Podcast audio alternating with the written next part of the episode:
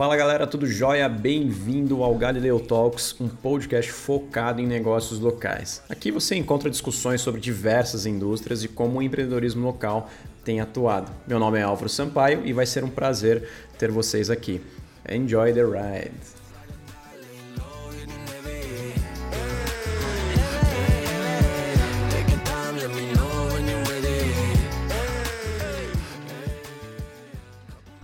No episódio de hoje vamos conhecer a Marina Giordano, proprietária da Cakes da Azul.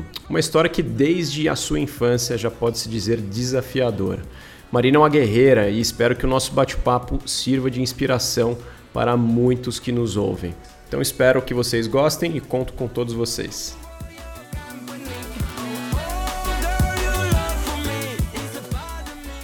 Mas antes de começarmos, gostaria também de agradecer nosso primeiro parceiro, a Friday Beans Coffee. Sempre bom contar com equipes que apoiam a nossa causa. Recomendo muito os seus cafés. Grande abraço e chega de papo. Vamos lá! Fala pessoal, tudo bem? Aqui quem fala é o Álvaro Sampaio. A gente está começando mais um podcast aqui. A convidada de hoje é a Marina Giordano, tá? proprietária da Cakes da Azul. Inclusive é a vizinha do, do Galileu aqui, do nosso escritório, da nossa escolinha. Eu fico no segundo piso, ela fica no primeiro. E a gente acabou se esbarrando, né? Vamos falar assim. Por coincidência, a gente ainda não se conhecia. E foi inclusive uma indicação que fizeram no nosso Instagram é, eh, para a gente contar um pouco da história da Marina aqui e eu tenho certeza que é bem rica. E também tem um presente uh, da Marina, ela acabou trazendo uma caixa super caprichosa aqui, toda uh, estilizada. Eu acabei nem abrindo porque eu sei que tem alguma coisa muito boa lá dentro e uh, eu vou abrir em casa e falo para vocês o que, que tem aí dentro, mas provavelmente deve ser os doces aí que ela tem uma um dom bem ímpar para fazer esse tipo de produto. Falei demais, né, Marina? E aí, tudo bem? Tudo bem, Álvaro. Eu que agradeço a oportunidade de estar aqui para poder contar um pouco da minha história para vocês. Eu já tinha até pensado em fazer isso anteriormente, mas sem estrutura e com um pouquinho de vergonha, não fui à frente. Uhum. Mas eu acho bem bacana poder compartilhar a história. Eu acho que pode ser servir de inspiração para algumas pessoas. Com certeza, com certeza. Eu que agradeço de você ter aceitado o convite. É super bacana ter vocês aqui e contar que o Galileu ele é uma vitrine para o é, negócio de vocês, né, para os empreendedores locais. É, a gente vai chegar lá, pessoal, mas a Marina também é, é natural daqui da cidade, mas depois morou muito tempo fora, que nem eu, inclusive, e voltou para a cidade né, há pouco tempo, construindo ali negócios bem interessantes e inovadores, né, é, Marina? Eu acho que a Cakes da Azul ali é, já fez um barulhinho bem interessante aqui na cidade, na região, né? E isso tudo é fruto do trabalho de vocês, o empenho e tudo mais, né? Mas antes, acho que antes de chegar em Cakes da Azul, é interessante a gente passar um pouco é, pela infância né, da Marina e entender um pouco quais foram as motivações, é, como que a criação né, de personalidade, a estruturação de personalidade né, nessa fase da nossa vida e você leva né, para a vida inteira, é, independente Sim. da idade que você esteja, né? Como que. Quem que era a Marina né, na sua infância, ali, imaginando seus 5, 6 anos e tudo mais, né? Bom, a Marina criança é, era uma, foi uma menina órfã de mãe. Minha mãe faleceu, eu era muito pequena, eu tinha três anos de idade. Quando a minha mãe faleceu, eu e meu irmão fomos morar na casa dos meus avós, aqui em Pinhal, num sítio, onde hoje até é uma renomada vinícola. E então, assim, lá a gente era muito brincadeira de pé no chão, uma coisa bem raiz mesmo. E como eu morava na casa da minha avó, naquela época era difícil sair para comprar as coisas. Então, a minha avó costumava fazer tudo em casa. Então, fazia bolo, fazia rosquinhas, fazia pão de casa. Eu cresci muito vendo ela fazer tudo isso e ela me colocou para participar disso desde muito pequena. Inclusive, ela me dava muita autonomia para fazer esse tipo de coisa. Eu me lembro muito pequena já fazendo as coisas na cozinha, sem. Não que ela não ficasse preocupada, né? Lógico, mas ela me dava muita autonomia para ligar fogão, para usar acessórios de cozinha que eu acho que hoje eu até teria um pouco de medo de deixar meus filhos fazerem. Uhum. Curiosidade minha, há quantos anos mais ou menos a gente está falando aqui? Que você já participava da cozinha e tudo ah, mais? Ah, bem ali, pequena, uns, uns sete, oito anos eu já participava. Já participava. E quando você fala a gente, né? Você falou no plural ali é, das brincadeiras e tudo mais, né? É, a sua família, você tem um irmão, alguma coisa, uma irmã? Tenho, eu tenho um irmão mais novo e nós fomos morar lá, e lá na fazenda tinham outras crianças que moravam também. Então, a, a, eu me lembro de uma menina que morava lá e a mãe dela era a caseira, né? E ela fazia pão de casa na folha de bananeira. Então, a nossa diversão à tarde era ajudar a mãe dela a ficar amassando pão e ficar esperando lá embaixo do forno para assar. Depois comia com manteiga. Então, foi uma infância bem natural, sabe? E como a minha avó tinha muitos netos, né? Teve muitos netos, bisnetos, então, e final de semana eles iam lá para casa dela, ela sempre tinha a preocupação de deixar bastante coisa pronta para recebê-los. Uhum. Então a gente participava, eu, meu irmão, essa amiguinha que morava lá também, todo mundo participava da produção de tudo isso. E aí eu fui ficando muito interessada, eu gostava muito. Eu pegava os livros de receita e ficava olhando, folheando, pegava as receitas e fazia. Então foi uma. Foi, acho que um incentivo, acho que começou aí, esse foi incentivo. A, foi a sementinha, né? Isso. Plantada. Uma curiosidade também, a, é, foi um interesse genuíno seu, né, participar da, desse dia a dia junto com a sua avó e tudo mais, é, e ajudar ela né, na cozinha, ou é, ela pegava você e falava, Marina, me ajuda aqui e tudo mais, é, eu preciso de você. Foi um empurrãozinho dela ou foi um sentimento genuíno seu, né? De você, poxa, eu acho que eu hum. gosto disso, né? Começou com um sentimento meu, um sentimento genuíno de querer participar, de querer ajudar, de querer fazer. Eu achava aquilo muito interessante. Depois, ela começou, é, quando eu tinha mais ou menos uns 10 anos, ela adoeceu, ficou de cama, impossibilitada de fazer tudo isso que ela fazia. Então, eu me senti meio que na obrigação Sabe aquilo? Tipo, eu me senti obrigada sem ter sido obrigada, mas eu me senti na obrigação de assumir aquele papel. Tipo, ela não pode fazer, mas eu tô aqui, eu sei fazer e eu vou fazer. Então, eu fazia tudo, é, levava meio que na brincadeira, porque eu era muito criança ainda, né? Mas, inclusive, comecei a assumir não só a parte do doce, mas também como a parte da comida. Tipo, o que, que a gente vai fazer de almoço, o que, que precisa comprar, o que, que não tinha lá meio que administrar a cozinha da casa dela. Então, cresceu com um sentimento meu que eu queria, mas eu acho que meio que depois eu fui meio que tomando essa responsabilidade. Interessante. Deixa eu, deixa eu te fazer uma pergunta. Você falou da, da fazenda, né? E é, acabava até, é, na época, ficando um pouco da, da cidade, dos estabelecimentos e tudo mais, né? E, poxa, quando a gente fala de cozinha aqui, precisa dos ingredientes, né? É o ovo, é, sei lá, as especiarias, né? E, enfim, é, acho que você entende melhor do que eu disso e tudo mais.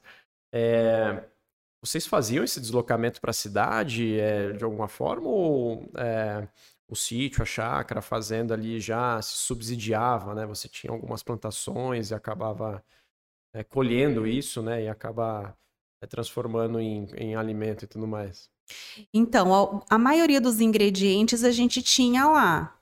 Ovo, leite, a manteiga a gente fazia com o leite de lá. A gente comprava produtos industrializados, tipo farinha de trigo, açúcar. E para a comida do dia a dia, a gente também, quase tudo era de lá mesmo, era produção própria. Tinha horta, tinha uma pequena produção de arroz, que depois eu lembro que a gente levava para Santo Antônio do Jardim para beneficiar era um passeio, era uma aventura. É, tinha carne que a gente criava o gado, matava, era tudo de lá. Então, poucas coisas a gente vinha para a cidade para comprar. Eu me lembro, até essa semana eu estava pensando que eu lembro que minha avó vinha para a cidade uma vez por mês. Muito pouco. Hoje a gente pensa, não consigo não estar na cidade, né? E naquela época ela vinha uma vez por mês que ela fazia as compras dela, de coisas pessoais e pagava as contas, né? E depois passava o resto da semana na fazenda. A gente vinha todos os dias porque a gente estudava, mas ela pouco vinha. Então, assim, na questão da alimentação, a gente, grande parte era subsídio da própria fazenda poucas coisas eram industrializadas. Legal. E você participava também desse dia a dia, né? Do tipo, ah, vou pegar um tomate aqui, é, é, o alface sim, mais. Sim, né? com certeza. Ela mesma falava, vai lá na horta, pega o alface, pega o tomate, vai colher o ovo. Enfim, a gente participava de tudo isso. Legal. Bem desde criança. E daí você começou, então, é, poxa, sete, oito anos ali, né? Uh, enfim, começou um pouco desse dia a dia, aí você entrou na, na escola e tudo mais, né? E, e estudava aqui na cidade, né? Pelo que eu entendi. Estudava aqui na cidade, a gente sempre estudou na parte da manhã. E eu tinha uma amiga, uma amiguinha que inclusive é minha amiga até hoje, que também tinha o espírito empreendedor. E aí um dia ela falou: "A gente precisa abrir o nosso negócio". Imagina, a gente tinha 11 anos de idade. Tá bom, mas o que, que a gente vai abrir de negócio? Ah, a gente, eu o, a família dela tinha um comércio e do lado tinha a porta da casa dela. Ela falou: não, a gente põe aqui um, uma bancada na porta e a gente põe a placa. Você traz para cá os bolos e eu vou fazer bolsa. Falei: ah, mas eu também quero fazer bolsa. Aí a avó dela pagou um curso de corte e costura para nós. Só tinha senhoras e nós duas, com 11 anos de idade. Fizemos o curso de corte e costura, enfim. Claro que as pessoas às vezes até compravam, porque achava bonitinho, interessante. Mas esse espírito empreendedor, eu me lembro que veio dessa época. A gente fazia conta, a gente comprava o tecido, aí a gente servia o bolo que a gente trazia de lá. Era sempre uma. Como foi a experiência desse primeiro negócio, vamos falar assim, né? É, na parte ali de ateliê, né? Confecção e tudo mais e também a parte dos bolos, né? É, qual, deu deu para ganhar um dinheirinho ali na, nos seus 11 anos e tudo mais? Ou... Deu, deu para ganhar um dinheirinho. Eu tenho uma história bem bacana que quando eu tinha 13 anos, a minha avó já tinha falecido. Ela faleceu e nós continuamos morando só com o meu avô. Morávamos eu, meu irmão e meu avô. E na escola que eu estudava, todo ano tinha uma viagem com a turma para uma fazenda, né, de propriedade da escola, e só alguns alunos eram convidados. Desses alunos que eram convidados, claro que você tinha que preencher alguns pré-requisitos, não faltar, ter notas boas. Só que no final de tudo isso, precisava pagar uma quantia para passar, acho que quatro dias no lugar. E eu fui uma das escolhidas. E eu cheguei em casa super feliz, falei pro meu avô, vô, eu consegui, eu também vou viajar, vou pro EASC, precisa pagar. Não lembro na época, tipo, como se hoje fosse, sei lá, 200 reais. Não lembro se era isso. É, então, vô, você me dá o dinheiro que eu preciso entregar até segunda-feira. Meu avô falou, não, não vou te dar o dinheiro. Como assim eu vou te dar o dinheiro? Você sabe quanto custa 200 reais? minha cabeça, tipo, eu imaginava, né, a figura da nota, mas não sabia o quanto de esforço que precisava ser feito para conseguir os 200 reais. Meu avô falou: Não, eu não vou te dar o dinheiro, eu não tenho esse dinheiro. Aí ele me jogou um balde de água fria. Eu falei: Como que eu não vou? Eu não faltei, eu tenho notas ótimas, eu fui escolhida e eu não vou por causa do dinheiro. Eu fiquei com aquilo na minha cabeça. Eu falei: Não, eu vou dar um jeito. Aí eu cheguei para ele, eu tinha 12 anos. Eu falei: Vô, se eu conseguir o dinheiro para viagem, aí você deixa eu ir? Lá, se você conseguir, você vai ser uma heroína. Eu deixo você ir sim. Mas como que você vai fazer? Falei, olha, eu vou fazer bolo para vender. Eu vou fazer bolo, vou oferecer para as pessoas e se eu juntar o dinheiro, né, até a data que eu precisava entregar, eu vou. Combinado ele? Combinado. Eu falei, então, só que, como aqui a gente tem o leite, os ovos, a manteiga, eu preciso de um dinheiro para começar, pelo menos, a comprar a farinha e o açúcar. E o fubá, se caso eu for fazer de outro sabor, né? Que era, eram sabores básicos também. Aí meu avô falou: tudo bem, então eu vou te patrocinar com a farinha e com açúcar, o restante eu autorizo que você pegue daqui. E foi aí, comecei a fazer, ligava para as minhas tias: tia, tô vendendo bolo, quer comprar? Levava bolo na escola, oferecia para os meus amigos e fui juntando ali um dinheirinho. Quando começou a chegar perto da época de dar o dinheiro, eu estava vendo que eu estava trabalhando demais e não estava conseguindo juntar. Eu falava, meu Deus, não vou conseguir, mas eu preciso, eu quero ir. Falei, vou, ó, só o dinheiro do bolo não tá dando. Você me autoriza por um tempo a vender os ovos das galinhas? Porque eu acho que eu vou conseguir um dinheiro mais rápido e eu vou vender bolo e ovo. Tá bom, então eu te cedo as galinhas por um tempo, você vai vendendo os ovos. Aí vim com ele no mercado para eu ver quanto custava o preço do ovo no mercado e eu coloquei um preço um pouco mais em conta e também ligava para as minhas tias, eu tô vendendo ovo, oferecia assim para as pessoas. Enfim, eu fui fazendo essa tentativa de juntar o dinheiro. Quando chegou, tipo, um dia antes de fazer o pagamento, eu não consegui. Não tinha tudo. Faltava, tipo, 50 reais. Aí eu cheguei para ele e falei: É, você tem razão, realmente não deu. Não foi fácil conseguir os 200 reais. Eu consegui o dinheiro, mas eu não vou viajar né? Não, não dá. E aí o dono da fazenda, que sabia, né, de toda essa movimentação, meu aniversário era no dia 8 e a viagem era no dia 13. Ele me deu de presente de aniversário, né, justamente o valor que faltava, porque ele ficou se sentindo comovido com tanto esforço, né, uhum. né, enfim. E acabou que eu consegui viajar com, com o meu dinheiro, com o meu esforço.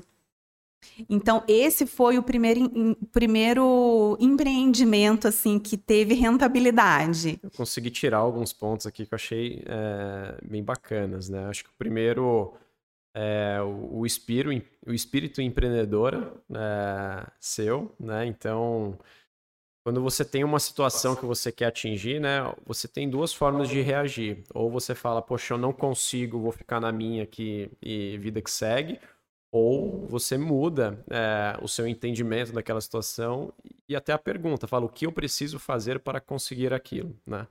E eu acho que você foi por esse caminho. E daí quando você falou o que eu preciso fazer para conseguir aquilo, né? E tinha inclusive um segundo ponto importante, é o relacionamento que você tinha com o seu avô, de ele te dar a autonomia de correr atrás, né? E acabar criando essas ideias é, não só os, os, bolos, né, mas também, é, vamos falar, explorando no bom sentido outras alternativas para levantar dinheiro para excursão mesmo, né, e tudo uhum. mais. E, enfim, depois no final tudo se acabou se conectando, né? Eu acho que era para acontecer mesmo, né? O seu avô poderia, inclusive, falar: não, você não vai, vai ficar aqui em casa, não conseguiu e, e sei lá. Mas me parecia que você tinha um bom relacionamento com ele de, no, no, sentido de ele te dar a autonomia, inclusive perceber que você estava se provocando a evoluir e até uh, pegar ou juntar né, o dinheiro necessário para a excursão e tudo mais. É, Porque, na verdade, é, hoje, quando eu olho para trás, com a maturidade de hoje, eu entendo claramente que ele tinha o dinheiro. Mas de forma alguma ele ia tirar do bolso dele e falar: toma aqui. De jeito nenhum, ele jamais faria isso. Então, ele quis fazer com que eu entendesse quanto custava aqueles 200 reais. Uhum. Que não era assim, me dá e acabou. E foi a melhor coisa que ele fez na vida dele, porque a partir dali eu entendi ainda muito nova que sim, eu precisava é, fazer com as minhas próprias pernas, entendeu? Como eu também já não tinha minha mãe, eu não tinha tanto contato com meu pai naquela época e ele já era uma pessoa de idade, eu precisava me me mover sozinha. Não ia ter quem fizesse por mim, entendeu? E eu tenho certeza que hoje é um valor que você traz Sim. consigo, né? E aplica ele no dia a dia e tudo Com mais. Com certeza. Eu acho que é até legal, a gente vai chegar lá no, na época dos filhos, né? Sim. E tudo mais. É bacana você dividir uma história que você contou para mim que eu achei bem bacana também.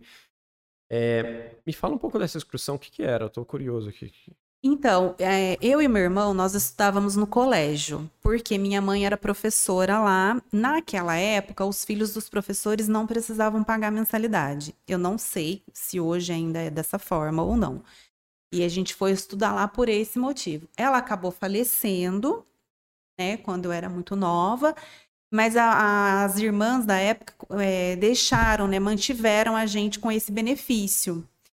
E a congregação delas, do Sagrado Coração, eles têm algumas fazendas espalhadas no Brasil, né? Que é da rede delas. Então, uma vez por ano, eles juntavam 10 alunos da sétima série e levavam para uma fazenda em São Roque. Aí a gente ficava lá quatro dias, e aí lá tinham gincanas, tinham apresentações, é, tinham. Era uma vivência. E todo aluno queria ir, imagina, com 13 anos, né? Vai sozinho, ficar quatro dias fora. Então, assim, era uma expectativa para todo mundo. Todo mundo queria participar. Mas somente, só algumas pessoas iam, porque tinha que preencher os pré-requisitos, tinha que pagar, enfim, tudo isso. E, poxa, eu consegui, eu preenchi os pré-requisitos, né? Tinha tudo e não tinha o dinheiro, eu não me conformei com isso. Não, eu ia sim e fui. É, e foi. E foi interessante. Foi você e o seu irmão? Não, meu irmão tava na sexta série. Entendi. Eu não me lembro se ele chegou a fazer essa, essa excursão. Eu vou perguntar para ele, uhum. não tenho certeza. E foi interessante que isso aconteceu em junho de 93. Eu faço aniversário dia 8 de junho e a viagem foi no Peraí, dia... que, que dia que você faz aniversário? Dia 8 de junho. Eu também faço dia 8 de junho. Verdade. É, somos dois geminianos. Somos geminianos, aqui, é. empreendedores. e, e, engraçado que eu sou gêmeo também. Né? É, né? Então, eu e sou eu tenho gêmeo, filhos gêmeos. gêmeos. E você tem... Coincidência, né? E eu fui então, meu aniversário foi 8 de junho e a viagem aconteceu no dia 13. Nós ficamos lá quatro dias. No dia 17, que foi um domingo, quando nós voltamos, o combinado era que meu avô ia me buscar na porta da escola. A gente chegava por volta das seis da tarde. Super legal, porque a gente foi com a Kombi das irmãs, todo mundo dentro da Kombi, a maior aventura. E quando eu cheguei lá, eu falei, gente, meu avô não chegou, que estranho. Ele era super pontual, super honesto, super correto. Eu falei, aconteceu alguma coisa. Aí uma das minhas amigas que foi no passeio, ela era de Andradas. Falei, Lívia, você me dá uma carona? Porque ela passava, né, pela fazenda, perto da fazenda. Porque eu não sei o que aconteceu, meu avô não veio me buscar. Ah, tudo bem, dou. Aí ela me levou, eu cheguei em casa, tudo fechado. Ele, a gente tinha, né, um, um segredo que guardava a chave na planta. Eu peguei a chave, abri, não tinha ninguém em casa. Falei, ué, o que, que aconteceu? Falei, bom, vou ligar na casa da minha tia porque meu avô construiu uma casa ali no lago e meu tio morava ali. Então, todo domingo, final de tarde, ele ia lá um pouquinho. Uhum. para ficar sentado na varanda, para curtir a casa que era dele e ele não morava lá. E eu liguei para ela e falei: Tia, meu avô tá aí? Tá. Fica pronta que eu tô indo te buscar. Só que ele não tava. Na noite anterior, ele tinha sofrido um AVC na garagem e ele passou a noite inteira sem, sem socorro. Hum. Eles só foram encontrar ele no dia seguinte. E aí ele ficou hospitalizado durante 15 dias, depois ele veio para casa e no dia 23 de junho ele faleceu. Graças a Deus, antes dele falecer, ele conseguiu me passar esse ensinamento que eu tenho certeza que foi o que eu carreguei para minha vida inteira e que hoje eu passo para os meus filhos que eu vou contar lá na frente para você. Legal demais, assim. É... E foi um, um momento mega desafiador é, para você, para o seu irmão, né? Então, é... além disso, a, a sua avó, ela tinha falecido quando vocês eram muito novos, né? E depois o, o vô, né, que era aquela figura paterna também, Sim. né, o patriarca ali da família e tudo mais. E daí, a partir desse momento, eu acho que teve até uma virada de chave muito importante na vida de vocês. Sim. Né? Tipo, poxa, é, vamos falar assim, chegou muita responsabilidade de uma maneira inesperada, e além disso, aquele cara que vocês tinham um bom relacionamento, que pregava os valores e passava para vocês, né? É, não estava mais presencialmente, né? É, mas eu tenho certeza que ele está escutando a gente, tá? E daí é, foi um mega desafio para vocês, né? Foi. E, e como foi um pouco dessa nesse estágio de absorver essa notícia é triste, né? Ruim e reagir de alguma forma, né? E tudo mais. Como que foi o dia a dia de vocês? Então, Álvaro, quando a minha avó faleceu é, em 92, eu tinha 12 anos. Um ano, exatamente um ano depois, ele faleceu também.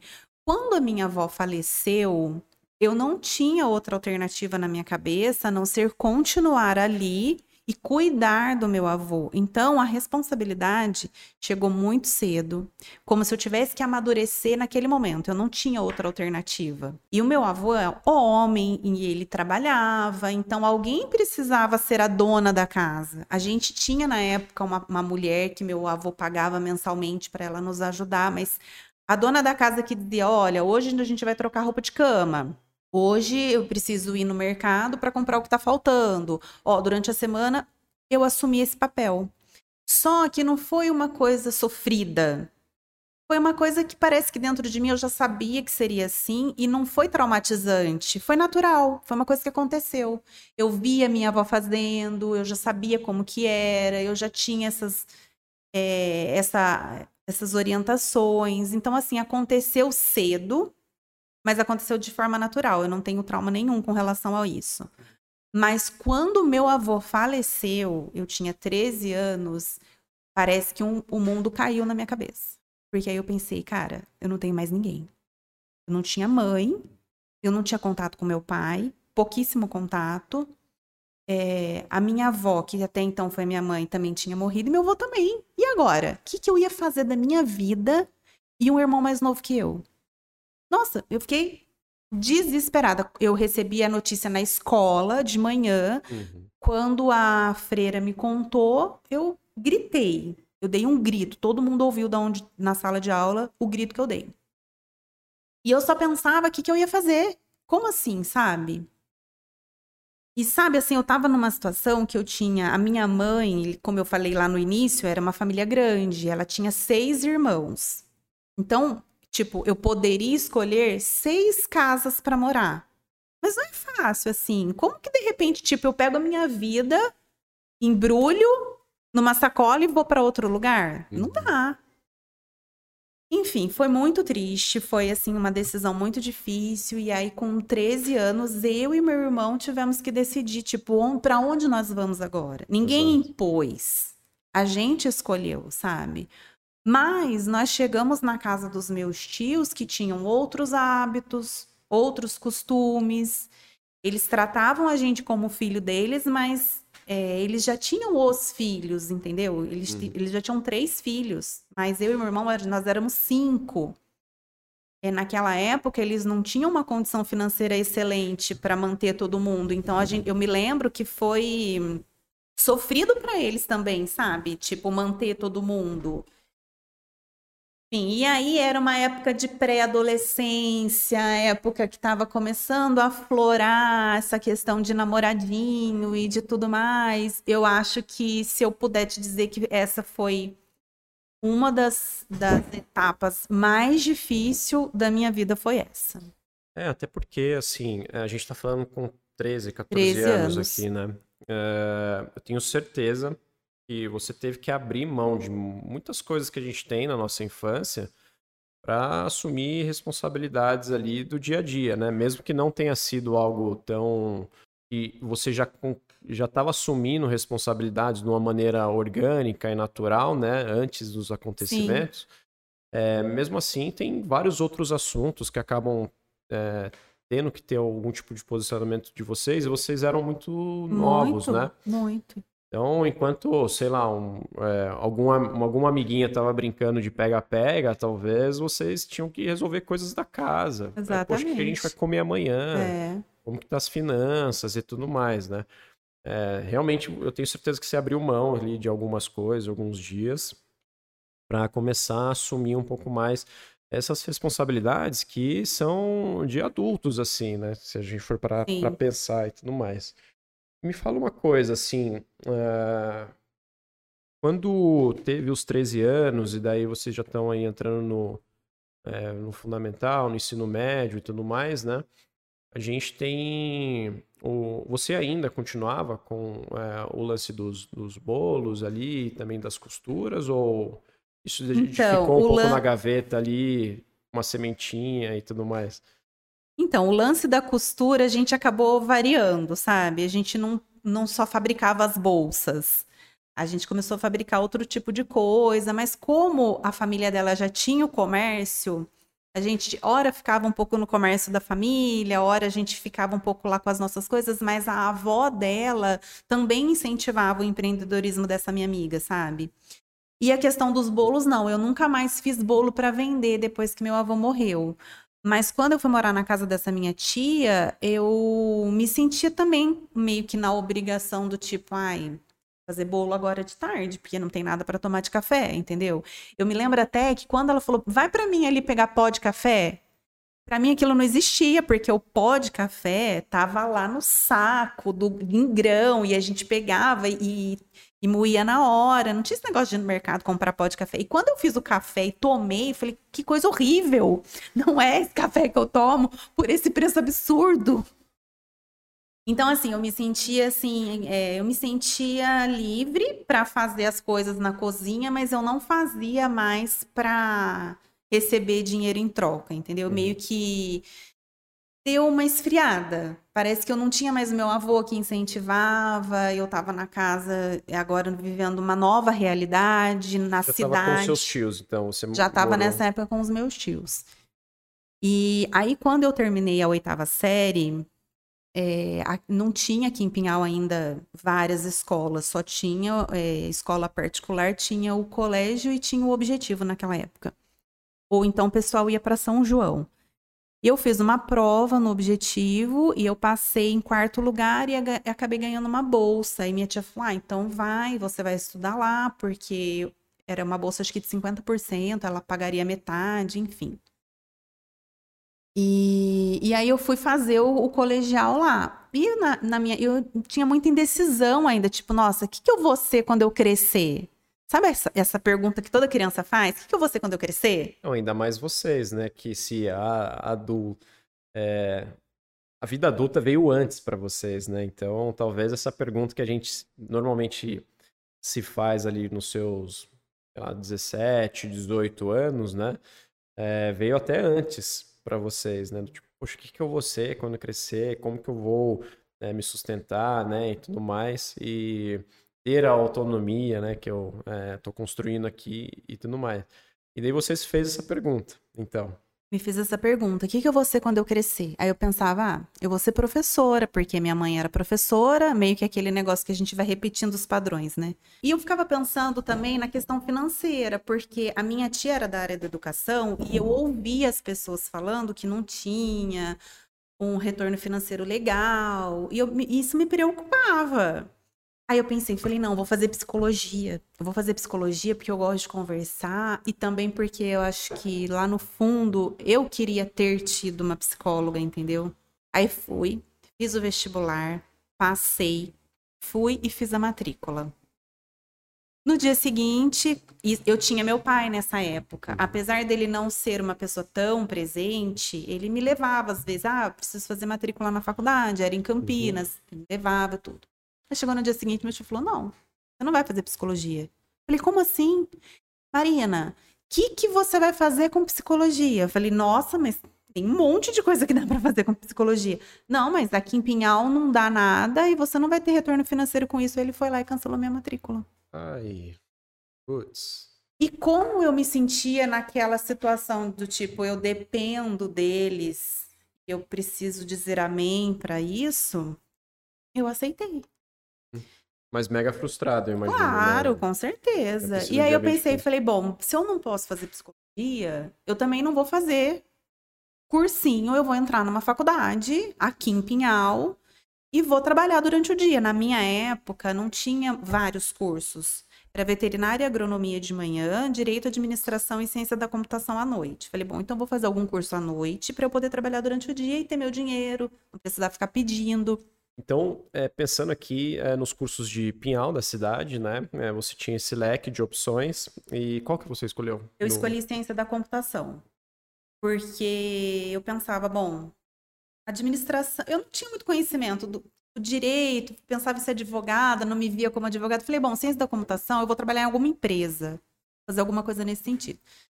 Daí fui, prestei vestibular, passei em primeiro lugar do curso, ganhei uma bolsa e fui fazer. Sempre com muita responsabilidade, porque isso meu avô colocou na gente desde muito cedo. E aí eu trabalhava durante o dia e fazia faculdade à noite. E os bolos ficaram só assim: ah, vai ser aniversário do fulano, ah, a Marina faz o bolo. Ah, esse final de semana a gente vai receber visita, a Marina faz a sobremesa. E eu fazia por, com prazer, entendeu? Não era uma coisa que para mim era sacrificante. Enfim. Aí eu terminei o curso de ciência da computação, consegui um emprego numa empresa em Campinas de informática e fui trabalhar lá. Nessa época, meu irmão fazia faculdade e estágio em Campinas e minha prima também, então nós três alugávamos um apartamento. Eu trabalhava durante a semana e final de semana eu vinha para cá. Eu fiquei nove meses nessa empresa e a minha chefe um dia chegou para mim e falou: Marina, a gente comprou uma franquia no Rio e nós queremos colocar lá uma pessoa que fosse nossa daqui que a gente tivesse confiança para ficar um pouco na parte assim, assim, assim. Você quer ir? Na hora eu não pensei duas vezes. Falei, vou, eu vou. Eu não tenho mais. Meu pai já tinha falecido nessa época também. Eu não tenho mais pai, não tenho mãe, não tenho vô, não tenho vó, meu irmão já tá morando fora. Enfim, não tenho nada que me prenda aqui, eu fui. Álvaro, eu fui com duas malas de roupa. Uou. É, você tinha 18 anos. Não. Não, eu não, tinha. Você tinha se formado é, já, eu, tinha, né? eu me formei com 21, aí fiquei dois anos ainda aqui em Pinhal trabalhando aqui. Eu fui para lá com 24. Nossa. Quando eu cheguei lá, eu aluguei um, um, apartamento que ele tinha 30 metros quadrados, era bem pequenininho. Era um quarto, uma sala, uma cozinha e um banheiro, só. E super caro, imagino. E né? super caro, e eu ganhava super pouco. Meio que eu fui no impulso, sabe?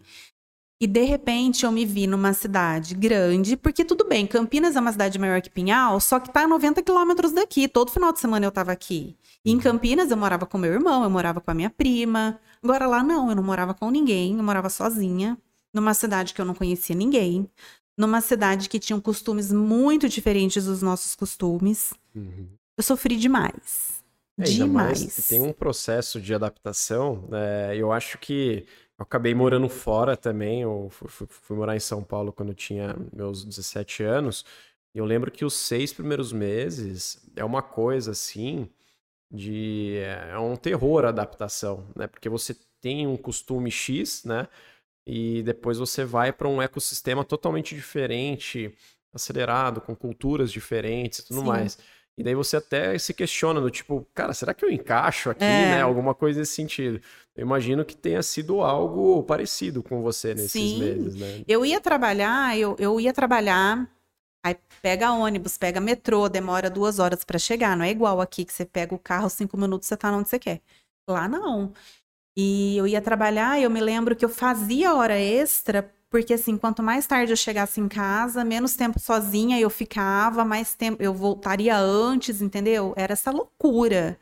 Emagreci demais, fiquei doente. Aí um dia eu parei e falei: caramba, o que, que eu fui fazer da minha vida? Como assim eu não tinha nada? Eu tinha tudo lá. Eu larguei tudo e vim embora. Mas eu falei: não, agora eu já tô aqui, já estou trabalhando, é, é uma, vai ser com certeza uma experiência profissional super agregadora, porque era uma, é uma empresa multinacional. Não vou voltar para trás. Não vou. Engraçado que meu irmão me ligava, não tinha WhatsApp naquela época, ele me ligava, ele falava assim: tá tudo bem? Parece que ele sentia, sabe? Eu podia estar esgoelando, chorando. Não, tá tudo bem, tá tudo ótimo, tá tudo bem. E outra, eu não podia vir para Pinhal sempre. Eu não tinha dinheiro para isso. Meu dinheiro era muito contado. Era para pagar aluguel, pagar as contas e só. Comer e só. E até o deslocamento, né? Além do Sim. financeiro, é, é, era difícil. Você pega um ônibus do Rio para São Paulo, já são seis, sete horas. Depois São Paulo para Pinhal, cá, é, é mais de tantas de horas. Basicamente, você era uma visita que Anual. pingava, acabava, né? E depois é, tinha que voltar de Era novo. muito difícil. Enfim, mas é, foi uma experiência profissional e pessoal muito grande. No fim, eu acabei ficando no Rio durante 15 anos. Conheci o Luciano lá e ele é pinhalense. Mas eu conheci ele lá, a gente namorou, casamos, enfim. Tive as crianças.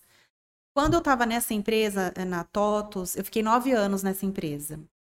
Conheço, nossa. A TOTUS? Conheço. Uhum. Trabalhei nove anos na TOTUS. É Aí, eu entrei lá, eu, quando eu fui para Campinas, eu fui no administrativo. Uhum. Aí chegou lá, eu fui trabalhar na área comercial. Aí um dia eu tava lá pagando as minhas contas. Falei, cara, se eu continuar no administrativo, eu vou continuar com esse salário pro resto da minha vida. Não é isso que eu quero. Eu não fiz faculdade para trabalhar no administrativo. Aí eu cheguei pro meu chefe, que era de Campinas, porque foi uma, uma galera de Campinas montar o escritório. Então tinham poucos cariocas que trabalhavam lá. E eu cheguei para esse meu chefe e falei para ele, Tadeu, o negócio é o seguinte: se eu continuar aqui, eu vou ser secretária para sempre. E eu tenho uma formação de analista de sistemas. Eu quero que você me dê uma oportunidade para eu ir para consultoria. Eu preciso aprender mais, eu preciso ganhar mais, eu preciso sobreviver, né, de alguma forma. Ele falou assim: "Tá bom. Então, eu vou te colocar na área de recursos humanos, porque no desenvolvimento eu já tenho uma galera muito grande, e no RH eu tô com falta de pessoas. E eu acho que seu perfil vai se encaixar lá. Falei, beleza, você pode me colocar. Então tá bom. Aí eu saí de lá e fui para consultoria. Foi outro desafio mega gigante na minha vida, porque eu não era tímida, eu não era uma, não fui uma criança tímida, mas eu fui é, me tornando introvertida e tímida ao longo dos anos. Talvez por ter perdido todas as pessoas, por ter sido podada muitas vezes por pessoas da família, porque todo mundo se achava no direito, né, de cuidar, de tomar conta, de, enfim. Sabe aquele negócio, tem muito dono e não tem nenhum? Era uhum. isso. Enfim, e aí eu fui para consultoria na área de RH. E aí era esse negócio, vai para cliente hoje, vai para cliente amanhã, e isso me agregou realmente muito valor profissional. E é engraçado que eu ia para os clientes, eu mais conversava do que trabalhava. E claro, eu fazia meu trabalho, né, sempre, mas eu gostava muito de conversar e parei no RH, né? E daí você quebrou até o perfil seu que estava indo para um lado introvertida, né? E com o dia a dia ali do trabalho começou a ser mais Eu tive que extroverter. Um e tudo é. mais, né? No fundo, no fundo, eu tava morrendo de vergonha. Uhum. Mas como eu precisava sobreviver, eu precisava disfarçar isso de alguma forma. Uhum. E eu lembro que nos clientes a gente falava de comida. Aí, ah, me passa a receita disso, eu ia em casa testava me passa a receita de tal bolo e em casa testava. Eu falo, amanhã eu vou trazer bolo para vocês. Eu me lembro que eu ia num cliente no centro do Rio e eu levava bolo de cenoura com cobertura de chocolate toda vez para a diretora de RH. Daí ela começou a querer me pagar. Eu falei, imagina, eu trago porque eu gosto, porque eu gosto de fazer, enfim. E eu fui começando a juntar várias receitas. E aí eu pensei, aí chegou uma fase, a TOTUS foi vendida. Na verdade, era a DataSul e a TOTUS comprou a DataSul. Quando a TOTUS comprou a DataSul, já não tinha muita gente de Campinas aqui. E foi trocando a galera, tudo, e, e eu não sei se eu comecei a ficar meio cansada, porque assim, era esse negócio de cada dia estar num cliente e o Rio era perigoso, e eu me, me deslocava sozinha o tempo inteiro. Enfim, cansei. Eu falei, aí eu falei pro meu marido, falei, olha, vou fazer uma pós, fazer uma pós em gestão de pessoas. Porque eu já tenho conhecimento de informática, eu preciso ter conhecimento do negócio, né, de como lidar com esse processo de pessoas, já que eu trabalho com sistemas na área de recursos humanos. Enfim. E é o curso mais difícil de todos os tempos. Quando a gente fala de gestão de pessoas aqui, é a... pessoas são, são variáveis ali, é, é. muito complexas, né? É é um ser único, né? É um então cada um se lida de uma forma. E daí você fez, então. Aí eu falei, eu vou fazer o. Eu vou fazer a pós e eu quero fazer na FGV porque eu quero dar um, um up no meu currículo, né? E aí eu vou começar a mandar currículo, tentar ir para alguma outra empresa. Eu acho que eu precisava também mudar, sabe? Já fazia nove anos que eu estava ali. Me matriculei na pós, comecei a fazer, pum, descobri que eu estava grávida de gêmeos. Daí eu falei, bom, agora eu não vou distribuir currículo, né?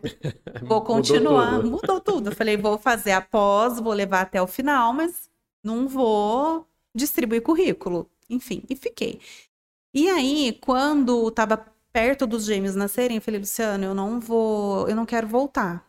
Eu quero cuidar deles até eles completarem um aninho, mais ou menos. Quando eles estiverem numa fase não tão bebezinhos, eu tento voltar para o mercado de trabalho. Tudo bem? Bem. Aí, quando eles nasceram, eu pedi demissão da TOTOS, fiquei com eles. E engraçado que na pós eu tinha muita aula de psicologia. Então, assim, eu não fiz lá, mas acabei dando a volta e fiz de alguma forma um pouco da psicologia ali na pós. Você, desculpa te interromper, Emma, mas você se questionava, se perguntava, porque eu ainda não tenho filhos, né? É, mas acabei morando fora também, e uma das coisas que eu me perguntava sempre é, poxa, se eu tiver um filho um dia, né?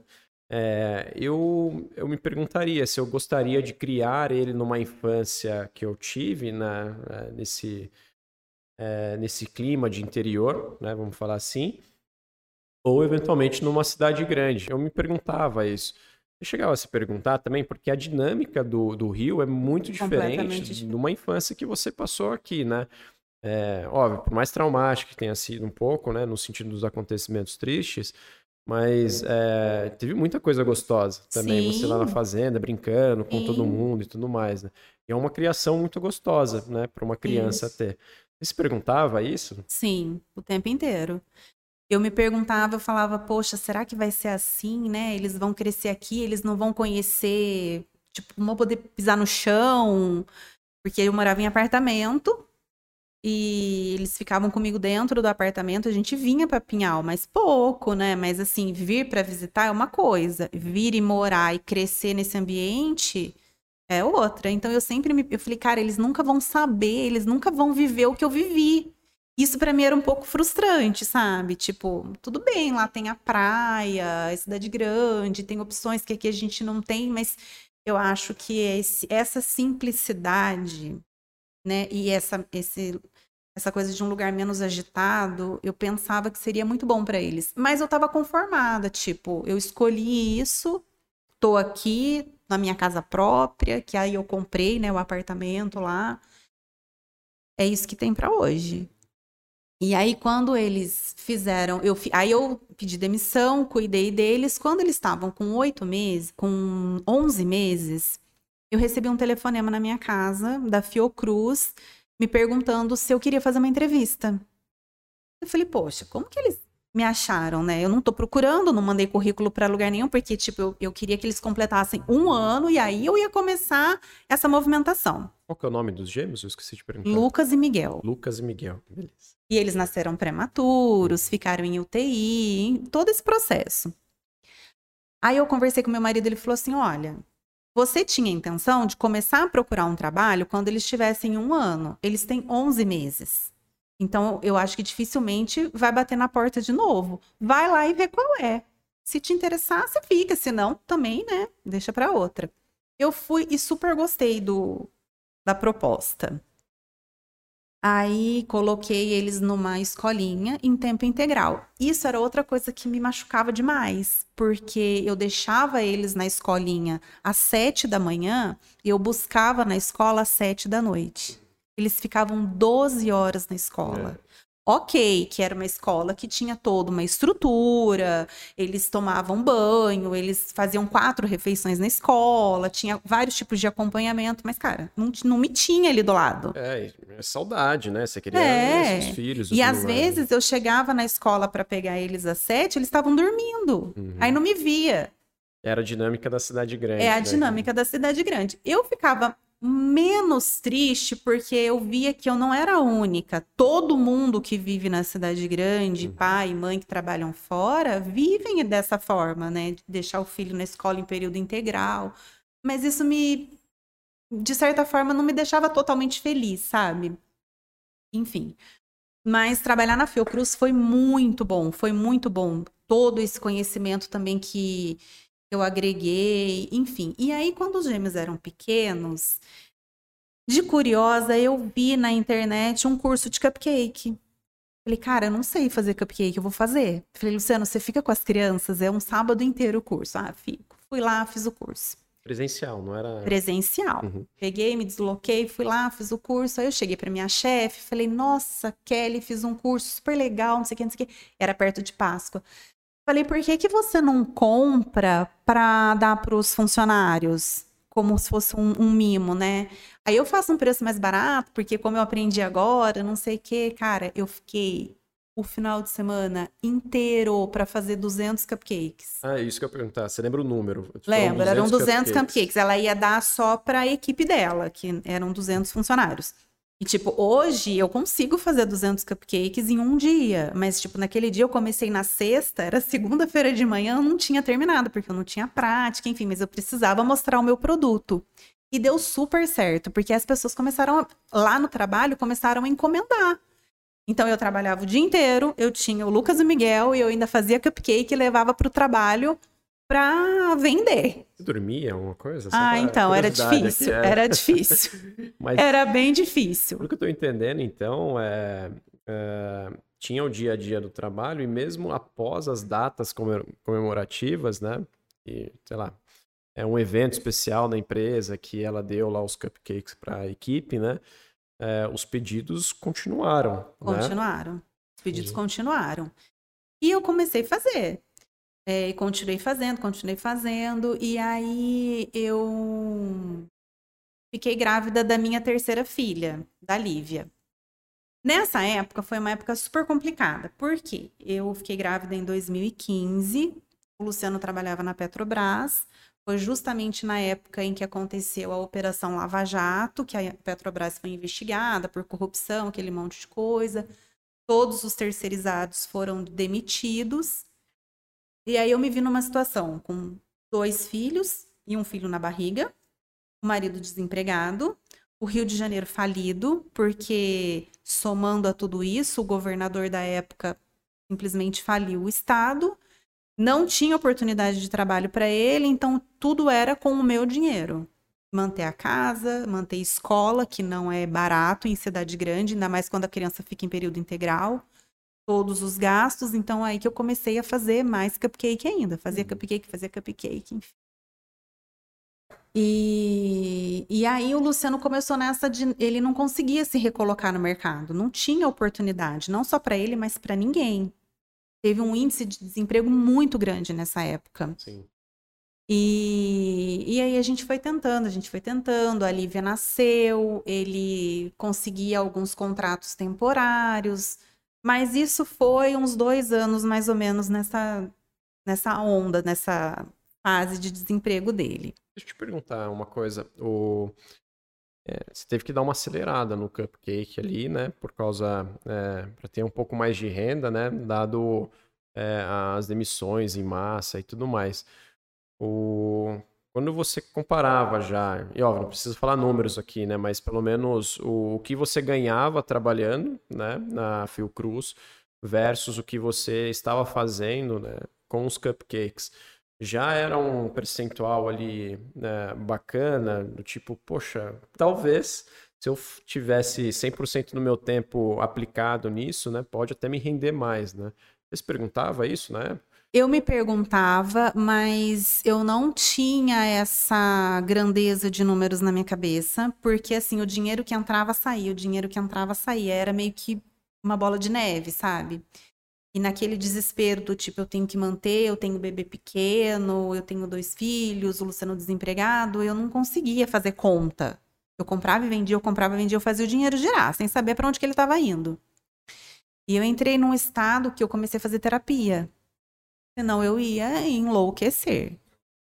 Não, não dava, não dava. Me deu uma crise de ansiedade, um, um desespero tão grande eu encontrei uma luz lá, que eu sou muito grata a ela até hoje. Ela chama Fernanda Gunning, ela tem um espaço no Rio bem bacana. E foi até por indicação dessa minha chefe, a Kelly, que eu fui até a Fernanda. Aí, né, várias sessões de terapia, era super legal, tudo. E ela tem uma terapia mais alternativa, essa questão das constelações familiares, que você vai repetindo os padrões, enfim. E aí, uma vez por mês, tinha um encontro com outros pacientes.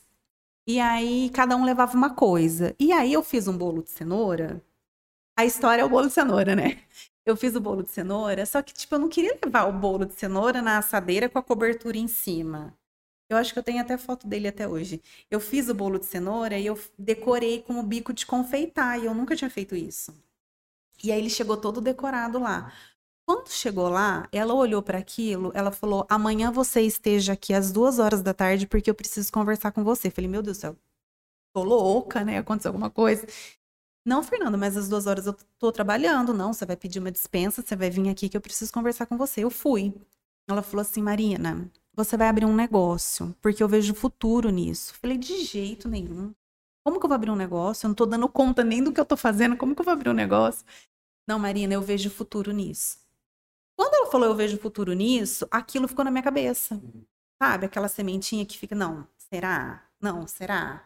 Mas eu ainda não me via com menor possibilidade de pedir demissão e viver disso. Ainda mais lá no Rio de Janeiro. É, e um período mega turbulento. Mega né? turbulento. Falou, cara, não, não, tinha a dimensão ali de quanto que tava entrando dinheiro, só chegava só e chegava. pagava as contas, né? E, e eu tava numa vibe assim, tão de trabalhar, que eu saía de manhã, eu trabalhava, eu deixava as crianças, eu voltava, eu começava a fazer cupcake, as crianças ali no meu pé, a minha sogra vinha para lavar a louça, porque eu não dava conta de fazer tudo. Eu não conseguia descansar. E aí, um dia eu tava lá no Rio e olhando na, na internet, eu vi uma amiga minha daqui de Pinhal, que foi minha vizinha durante muitos anos, que é enfermeira num hospital em São Paulo, fazendo bolo decorado. Falei, nossa, que legal esses personalizados, sabe? Liguei para ela na hora.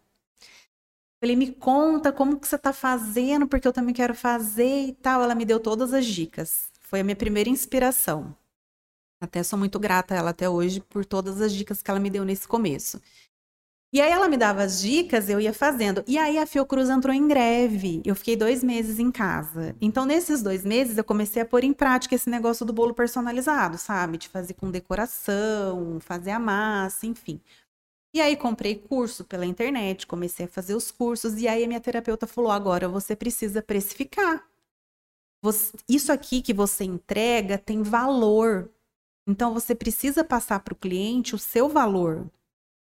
É, eu falei, Fernanda, mas como? Quanto que eu vou cobrar? Ela, não, eu vou te ajudar. A gente vai construir uma planilha, você vai fazer, enfim. E aí foi, eu comecei a vender os bolos. Daí eu não vendia só cupcake, eu vendia docinho, eu vendia bolo, já que eu tenho que fazer o recheio, então também vamos fazer o docinho. Fazia bolo, enfim, e cada São um... vários novos aprendizados, né? Foi o da precificação, por exemplo, né? Quando a gente abriu a confecção, o ateliê nosso aqui também, né? A gente olhou e falou, poxa, como que eu dou preço para isso, né?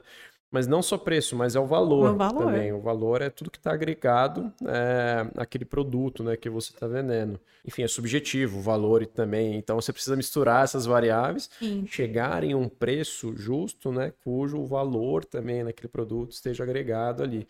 Eu ia te perguntar, quando a gente abre um negócio, né, basicamente tem a duas, algumas camadas de clientes, né, que acabam comprando os nossos produtos, né.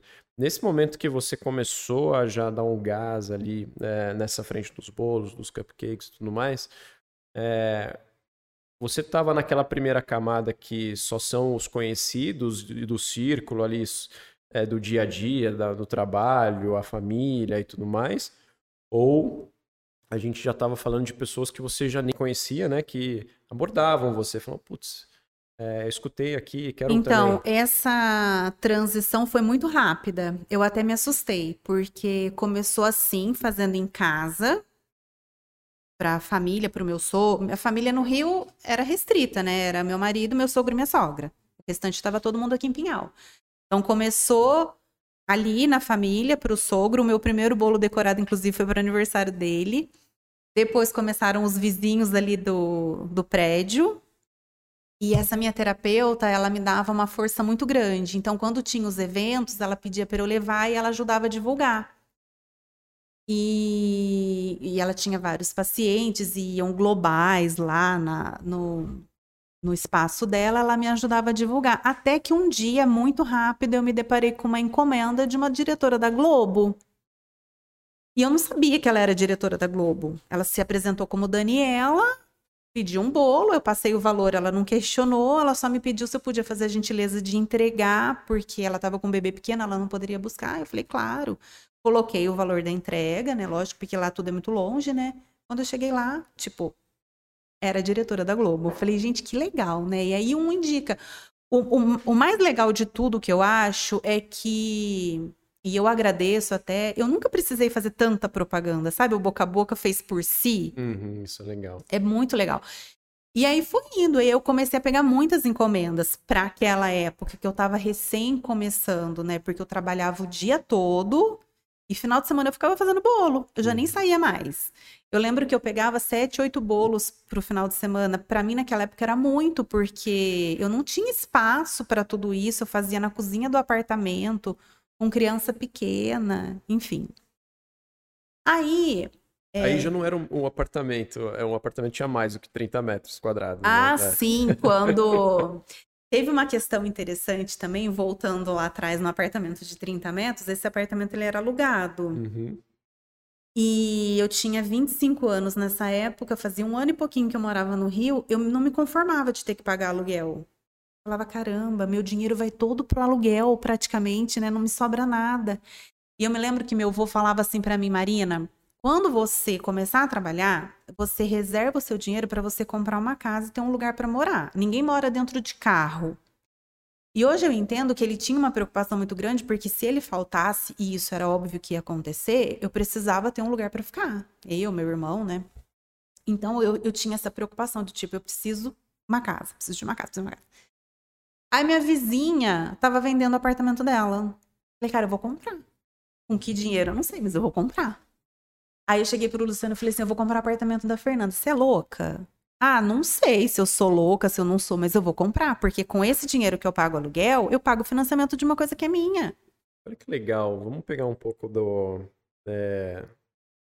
Vamos pegar um pouco da, da sua infância até é, de ir para excursão, né? Sim. Você basicamente é, tropicalizou, tropicalizou não, né? Mas é, repetiu, vamos falar assim, o que você tinha falado na excursão lá com é, no colégio, né? Pro seu avô. Com 12 falou, anos. 12 é, anos depois eu falo, tive é, essa mesma Óbvio que o produto ali era outro, né? A gente estava falando de uma excursão num primeiro momento, depois a gente estava falando do apartamento. Mas a pergunta ela não mudou. Ela foi. É como eu vou conseguir, mas eu vou conseguir. É, né? não, não tinha. Não tinha na minha cabeça a alternativa não vou fazer. Eu vou fazer. A questão era como. E aí eu falei para ele, não, eu vou, eu vou dar um jeito, eu vou pesquisar, enfim. E aí Fiz que fiz que fiz, ele totalmente desacreditado. Fui lá, conversei com a Fernanda. No fim, não era com a Fernanda, era com a mãe da Fernanda, que o apartamento não era dela. E eu só tinha 25 anos, não conhecia ninguém no Rio de Janeiro. Luciana, a gente junta. Você quer entrar comigo nessa? A gente junta o meu, o teu, o que faltar a gente financia. Enfim, aí ele topou. Aí juntamos, né, os teus, os meus, os nossos. No fim, ficou faltando ainda. Isso foi em 2006. Naquela época, o imóvel não estava tão caro porque não tinha acontecido a crise de 2008 ainda. Então, naquela época, o apartamento eu comprei por 65 mil reais. Então, a gente tinha uma parte e, claro, ficou faltando um pouco. Quando eu falei para o meu sogro que eu ia financiar, ele falou: faz o seguinte, eu empresto para vocês esse restante e ao invés de vocês pagarem para o banco, vocês pagam para mim. Eu achei ótimo. Uhum. E aí, o que, que eu fiz? Eu trabalhava mais, eu fazia mais horas extras, eu me enfiava em projeto que eu não conhecia, eu estudava de madrugada e fui. Em um ano eu terminei de pagar meu sogro. Então, eu, nós compramos um apartamento em 2006. Em 2007, eu terminei de pagar meu sogro. Quando eu terminei de pagar meu sogro, eu falei pro Luciano: pronto, agora eu quero um maior, porque ele continuava sendo de 30 metros, ele só era da minha vizinha. Ah, mas era seu. É... Era meu, mas era de 30 metros. Ah, tá. uhum.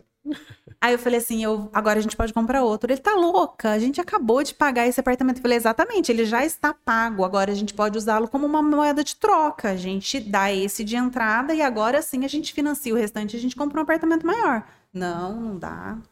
Falei, bom, eu vou. Se você não quiser, você fica. Comecei a pesquisar em classificados, é... ia visitar, ligava para os corretores. E, e eu acho engraçado que hoje eu olho para trás, tipo, eu tinha 27 anos e ficava rodando aquele Rio de Janeiro, tipo assim, destemidamente, uhum. sabe?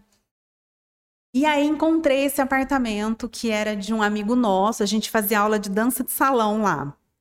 E esse colega nosso, ele era ele é médico, né? E ele morava num apartamento ali próximo até da gente, mas era um prédio grande. E aí eu cheguei e falei para ele: Poxa, tem um apartamento para vender lá no prédio do Paulo. Ele falou: Marina, você tá louca? O Paulo mora num prédio com apartamento lá, tem uma sala que não sei o que. Eu falei: Mas eu vou ver. Você quer ir ver? Vamos ver. Não tô pagando para ver. Fomos ver. Quando ele entrou, ele falou: Caramba, que legal. Eu falei: Então, a gente vende esse e, financia o restante. Eu tô uhum. empregada, você tá empregada, a gente usa o fundo de garantia, a gente vai. Beleza.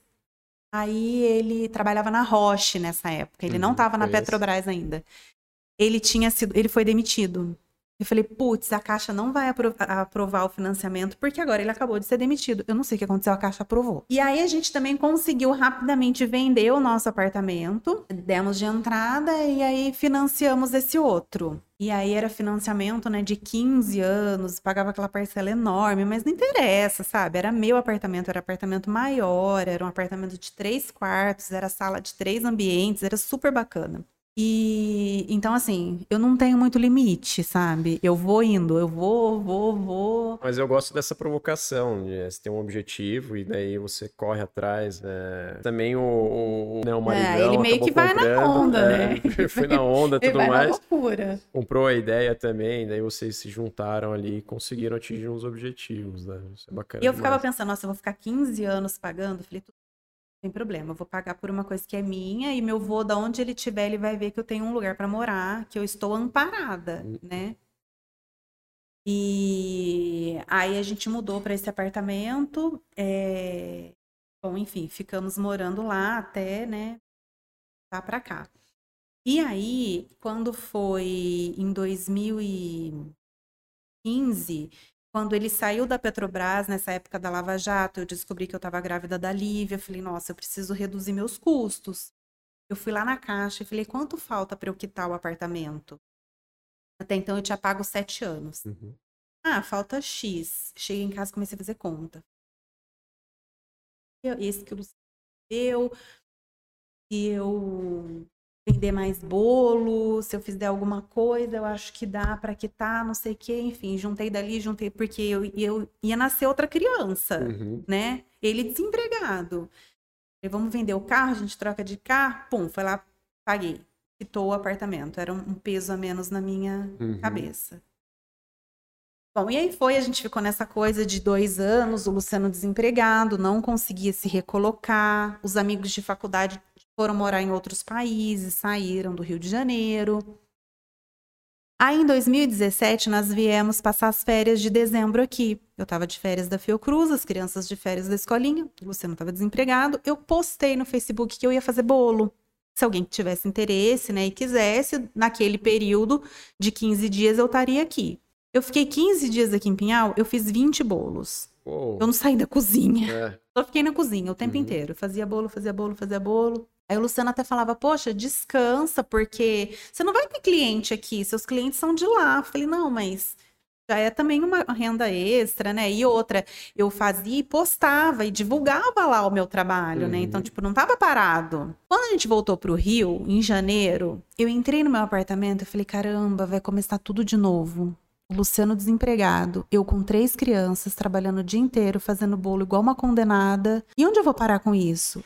E as crianças, elas não estão tendo vida, elas estão tendo a vida que toda criança aqui tem, mas eles, sabe, porque eles vinham para cá, eles achavam o máximo ver um cavalo, eles achavam o máximo ir na fazenda do primo, ir andar descalço, sabe? E aquilo, eu não me conformava com aquilo. Aí uma amiga minha de Campinas que trabalhou muitos anos comigo na TOTOS e a gente acabou fortalecendo uma amizade muito grande, um dia ela me ligou, ela falou assim: "Cara, eu tô pensando aqui em você". Ela foi morar no Rio, ficou um ano, não aguentou, voltou. Vem embora, vem pra cá. O que, que você tá fazendo aí até hoje? Sabe, já deu, você já aprendeu tudo que você tinha que aprender. O que, que o Luciano vai fazer aí? Não tem mercado de trabalho. Com certeza, aqui no estado de São Paulo, ele vai conseguir se recolocar.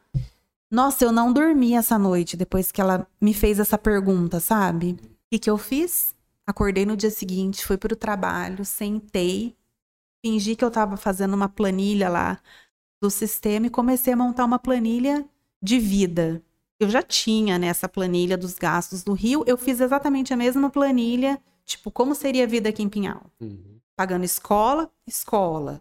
é, mercado, mercado. Tipo, eles faziam natação, quanto que eu pagaria uma natação aqui? Eu fiz um comparativo. Comparativo, né? Uhum. E eu, eu liguei para cá, pesquisei preço nas isso sem falar nada para ninguém. Pesquisei preço escolas, na natação e tudo. E, e aí eu cheguei num resultado que o custo de vida aqui era 60% mais barato do que lá. Uhum. Ok que o, o salário também é menor, uhum. né? Mas aqui a gente teria uma qualidade de vida diferente. Claro.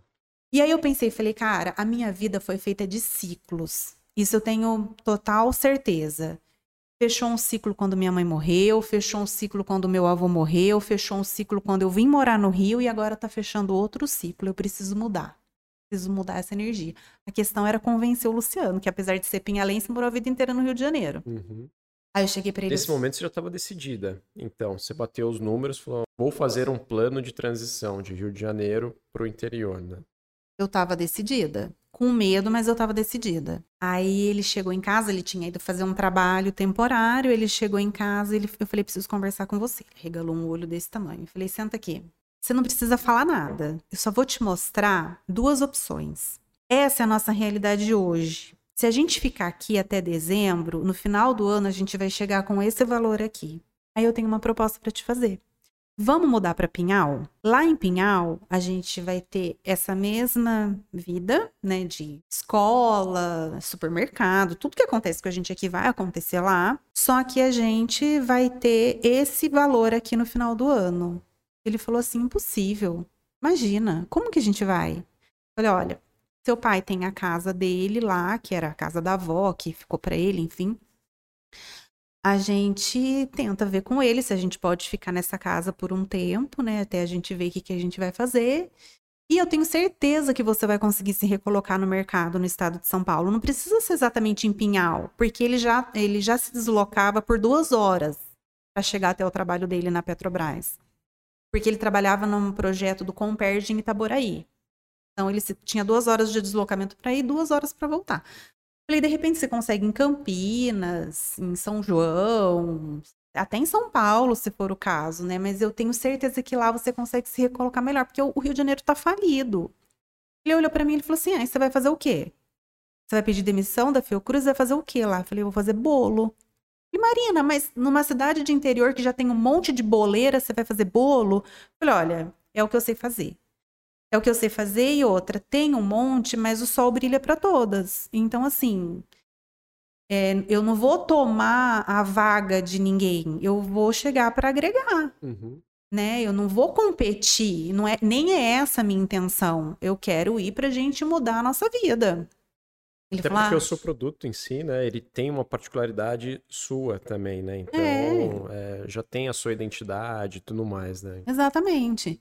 Aí ele falou, não, não, fora de cogitação. Aí eu pensei comigo assim, fora de cogitação na sua cabeça. Porque na minha não. Mas eu acabei plantando uma semente na cabeça dele também. Uhum. Porque eu acho que ele começou a enxergar uma possibilidade de mudar de vida que ele não via antes, né? Enfim, aí aquilo ficou na cabeça dele. Aí um dia ele chegou para mim e falou assim: Ok, vamos. Aí ele jogou a batata quente na minha mão, né? Uou, é.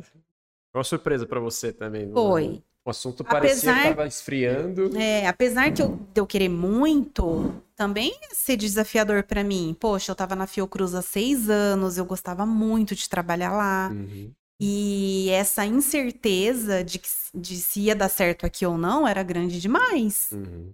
Então vamos.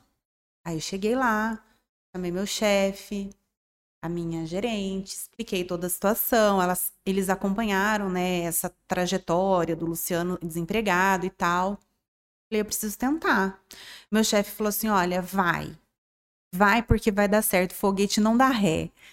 Ele falou assim: e outra coisa, se não der certo e vocês pensarem em voltar, eu vou conseguir uma vaga para você aqui de novo. Portas abertas. E tá de portas abertas. Eu só acho uma pena porque eu acho que aqui você ia longe com os bolos, né?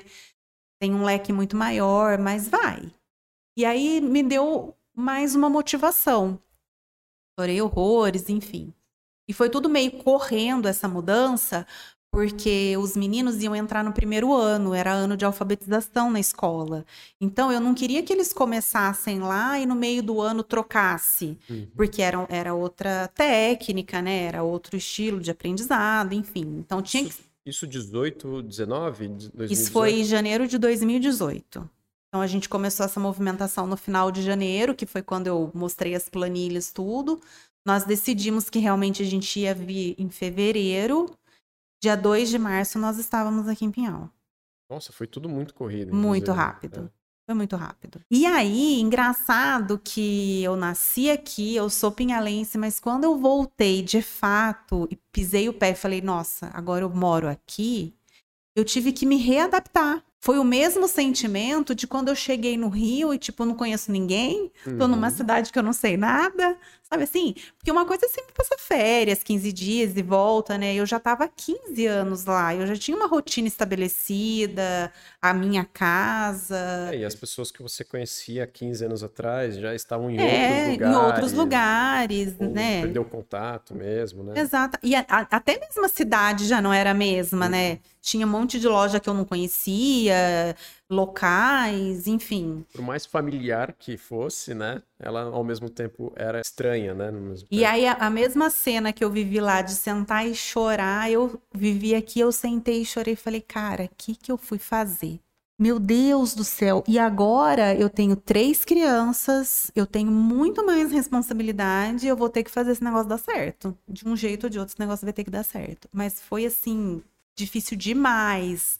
Eu me lembro que de março até abril foram 40 dias assim totalmente turbulentos. Pensava, cara, será que vai dar? Será que não vai dar? E aí, claro, obviamente, o Luciano não ia se recolocar no mercado no primeiro mês. Uhum. E aí eu pensava, nossa, o dinheiro vai acabar. E como que vai ser? E aí comecei a fazer os bolos aqui, mas tudo muito devagar, né? Comecei a mostrar o trabalho, as pessoas começaram é, a chegar, mas aí assim, como era um produto diferenciado e eu sempre usei produto de primeira qualidade, então era um valor diferente do valor que eles estavam acostumados a pagar para as pessoas que já eram daqui. Então, assim. Teve até que ter uma reeducação do consumidor aqui, né? Por exemplo, tem um tipo de consumidor que gosta de comprar o café. Não vou falar marcas aqui, tá? Mas um café bem mais barato do que os cafés especiais, por exemplo, né? Os cafés especiais lá tem um preço, que é o valor agregado do produto, é um produto diferenciado, um gosto, tudo mais. Mas tem o consumidor que só vê isoladamente o preço. Né? Exatamente. Não... Poxa, independente se o produto daqui for da direita for melhor, eu vou comprar o mais barato porque é, é a mesma coisa, mas não é, né? Então tem que ter uma reeducação do consumidor também de entender é um produto de valor agregado, né? E eu tive que sentar com a minha planilha e eu tive que refazer toda a planilha, porque o preço de Rio de Janeiro não podia ser o mesmo aqui. Embora o valor dos produtos eu pagava praticamente a mesma coisa. Ainda te digo mais, tinha produto que eu comprava aqui em Pinhal que eu pagava mais caro do que lá. Porque lá às vezes eu conseguia direto com distribuidora, enfim. Então, assim, não foi fácil. Mas, assim, aos poucos foi indo, foi indo. O Luciano conseguiu se recolocar no mercado e a gente, eu fui fazendo os bolos, enfim. Em casa ainda, né? Em casa. Okay. Fazia o bolo em casa, com três crianças, escola e tudo aquilo. E aí um dia eu quase tive um surto. Eu falei, nossa, eu preciso de alguém para me ajudar. Nem que no início o dinheiro que eu receber eu pague essa pessoa, mas eu tendo uma pessoa para me ajudar com as coisas da casa, eu vou ter mais tempo para me dedicar para os bolos. E aí vai uma coisa vai aumentando a outra. Aí consegui uma pessoa para me ajudar em casa. E aí o negócio foi fluindo. Aí em 2019 eu fazia os bolos em casa ainda, né? Eu já tinha uma clientela legal, eu já chegava a fazer um número de bolos por final de semana bem bacana. E aí eu, eu meio que contratei a filha dessa moça para me ajudar. Ela era adolescente, só, né, tinha acabado de terminar o colegial. Falei, ah, você vem me ajudar a dar os lacinhos nos bolinhos, tipo assim, ajudar com as coisas básicas, sabe? Então eu, tipo, eu, de repente falei, poxa, eu já tô com duas pessoas, né? Tá certo que uma era para minha casa, mas tipo, eu já tenho uma pessoa para me ajudar no meu negócio. E aí essa da casa acabava ajudando no bolo também, enfim. Então assim, eu já tinha ali uma movimentação empresarial pequena ali dentro da minha casa, mas não tinha CNPJ, não tinha nada. Aí eu recebi um convite em 2019 para trabalhar na vinícola, na vinícola Guaspari. E eu falei, cara, não sei se eu aceito, se eu não aceito. E os bolos, né? Não quero parar com os bolos agora. No fim, eu acabei negociando e consegui ficar meio período na vinícola. Então, ficava meio período na vinícola, meio período fazia bolo e administrava parte dos bolos de fora, né? Quando eu tava lá. Enfim. E aí, pandemia. Cara, ninguém mais comprava bolo. Não tinha festa, não podia se reunir, não podia encontrar com ninguém e a minha renda maior era do bolo, não era da vinícola.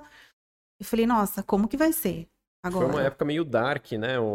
Para é, todo Marina, mundo. Para todo mundo, né? Então, teve N mortes né, na pandemia, daí basicamente vende um produto em datas, não é isoladamente isso, né? Mas em grande parte são de datas comemorativas, né? Sim. né? Então foi um período meio é, turbulento, né? Triste também para muita, muitas famílias. Sim. Ele deve ter tido um impacto, né? Um impacto grande, porque eu lembro que eles fecharam o comércio, acho que foi no dia 22 de março, se eu não me engano, alguma coisa assim. Era início da semana todas as pessoas que tinham bolo encomendado para o final de semana cancelaram, porque não ia dar para encontrar, não ia dar para fazer. Falei, caramba, e agora? Eu já estava com os produtos comprados, eu já tinha as duas pessoas em casa que eu não podia dispensar. Falei, cara, eu vou ter que inventar alguma coisa, eu vou ter que, sei lá, né? E eu falei, bom, ninguém pode comemorar. Mas se as pessoas estão dentro de casa, não podem sair, elas merecem comer um bolo, né, no café da tarde, adoçar à tarde, né? E elas não vão poder vir buscar, mas eu vou levar para elas. Eu vou levar de luva, vou levar de máscara, tomando todos os cuidados, entrego na porta, fico longe. E aí comecei a postar que eu ia fazer esses bolos de vovó e que eu ia levar. E aí começou a movimentar de novo. E eu falei, cara, eu não posso ficar só no bolo de vovó. Eu tenho que fazer outras coisas. E aí comecei a fazer a palha italiana, aí comecei a fazer o pão de mel, e comecei a fazer trufa. E aí foi. E aí o negócio foi aumentando a produtividade foi aumentando, porque daí não era só bolo. Aí, ai, vamos fazer o docinho, a pessoa não pode ir no aniversário, mas nada impede que ela coma o docinho junto com o bolo. E aí as, aí as pessoas começaram a comemorar mais durante a semana e não tanto no final de semana, e eram comemorações menores. Então, no final das contas, depois de um período assim, eu tinha mais encomenda durante a semana e menos no final de semana. E o negócio continuou, continuou. Aí, um ano de pandemia, e se a situação não acabava, eu trabalhando na vinícola e em casa, e a, as crianças não iam para a escola, virou uma bagunça, porque eu fazia bolo em casa, três crianças em casa com aula online ainda nessa proposta de levar, né, para as pessoas não terem que se deslocar para pegar, e para para fazer almoço, para para dar lanche para as crianças, para porque tem que fazer aula online, para porque tem isso, para porque tem aquilo, eu enlouqueci. E eu você, cheguei... você devia se perguntar, né, o que, que eu fui fazer de, novamente, né? De novo, porque... falei, cara, e agora? Então, falei, cara, eu vou ficar na vinícola só, vou tentar renegociar para ficar o dia todo e, e não vou fazer bolo mais, porque não dá, né? Mas eu ficava pensando, cara, tem essas duas pessoas que trabalham comigo, que estão acreditando, né? Como que eu vou simplesmente falar, hoje eu não preciso mais de você? Elas estão na mesma situação que eu. Aí eu cheguei pro meu marido e falei, ah, de duas uma. Ou eu vou fazer bolo fora daqui de casa, ou eu paro e fico só trabalhando na vinícola. Ele falou, não, você não vai parar de fazer bolo. Você chegou até aqui, agora você vai parar? Falei, não, mas aqui em casa não dá mais, porque além de tudo isso, estava misturando muitas coisas, sabe? Coisa de trabalho com coisa de casa. Até no orçamento tava, porque eu comprava açúcar pro bolo, mas eu usava açúcar nas coisas da minha casa, entendeu? Eu comprava farinha pro bolo, mas eu usava farinha para minha casa. Não tava separando, não tava conseguindo fazer essa separação. Aí, e eu, engraçado que eu sempre passava aqui que eu vinha comprar morango, eu via esse prédio aqui, eu nem sabia de quem que era, né? E eu via as salinhas para alugar, e eu falava, nossa, que legal, né? Já pensou se eu montasse uma cozinha ali? Mas ficou nisso. Aí a Josi veio e alugou. Ela foi a primeira que alugou aqui o espaço. E ela encomendou comigo vários brownies para ela dar de recordação para as pessoas que viessem na inauguração e tal. Eu falei, Josi, onde é seu espaço? Ah, é ali, em tal lugar, assim, assim, assim. Falei, nossa, que legal, né? Acho que eu vou conversar com o dono só para eu saber quanto custa, quanto que é o aluguel e tal. Enfim, aí, sem falar nada para ninguém, marquei com o Fernando, vim aqui para conhecer, para saber tudo. Falei, ah, tá bom, vou pensar e retorno. Aí eu cheguei em casa e falei pro Luciano, falei, olha, eu vi um espaço assim, assim, no centro da cidade. O que, que você acha? Ah, vamos lá conversar, né? Falei, porque a intenção era só de ter uma cozinha. Entendi. Ter uma cozinha, fazer os bolos e ter pelo menos um lugar, uma poltrona, que a pessoa pudesse chegar e aguardar, caso Uhum. eu não tivesse terminado a encomenda ainda. Porque na minha casa, as pessoas esperavam no portão, às vezes faltava cinco minutos para eu terminar, mas eu também não podia ficar recebendo todo mundo dentro da minha casa. Cria um espaço para fazer a produção ali, né? E- Isso, e se estivesse chovendo, a pessoa podia sentar e esperar. Se tivesse muito sol também, a pessoa podia sentar e esperar. E outra, e aqui teria um horário de funcionamento, né? Porque quando é em casa, querendo ou não, eu não consegui estabelecer um horário. Ó, você vem até às 18? Ah, porque você Uhum. vai sair? Não, eu não vou sair, né? Mas é, é difícil, né? Sim, sim. Você fazer essa. É o que você falou, assim, é, nessa, é, nesse dia a dia de você misturar, aliás, trazer o trabalho para dentro de casa, né? é, você mistura várias coisas, né? É, é o horário de atendimento, é também os ingredientes. É, eu sei porque o meu sogro, ele tem uma mercearia que fica grudada com a casa dele, com a residência dele. É uma loucura, porque às vezes ele tá num domingo de tarde, é, Chega um cliente querendo comprar, sei lá, um cigarro, alguma coisa assim, sabe? E daí a minha namorada fica bravíssima com ele. Fala, poxa, como assim? Você tem que ter um horário, não sei o que lá. E não tudo consegue mais." negar, né? É, ele não consegue. Porque tá tudo misturado no final Sim. das contas, né? Sim. A pessoa falava assim: ai, Marina, eu não vou conseguir pegar agora, posso ir às oito? Eu pensava, ah, não vou sair, tudo bem, pode. Mas a pessoa não chegava às oito, chegava às nove. É. Aí meu marido ficava bravo, poxa, você tem que pôr um limite, você tem que falar que não dá. Aí eu pensei, falei, bom. Aí eu fa... E outra, eu fazia bolo de segunda a segunda, eu não tinha uma folga. Eu tava na minha casa mesmo, né? Então, tipo, qualquer horinha eu tô indo lá, vou... ia fazendo os bolos. E aí, domingo, eles iam, tipo, passear, fazer alguma coisa, eu ficava em casa fazendo bolo, porque eu pegava encomenda e, e nessa, né, de querer fornecer tudo que a família precisa, amparar, né, enfim. E aí um dia eu falei, não, não vou trabalhar mais aos domingos. Eu vou, você quer bolo pro domingo? OK, eu faço, mas você retira no sábado. E as pessoas começaram a concordar, então do domingo realmente eu não fazia mais.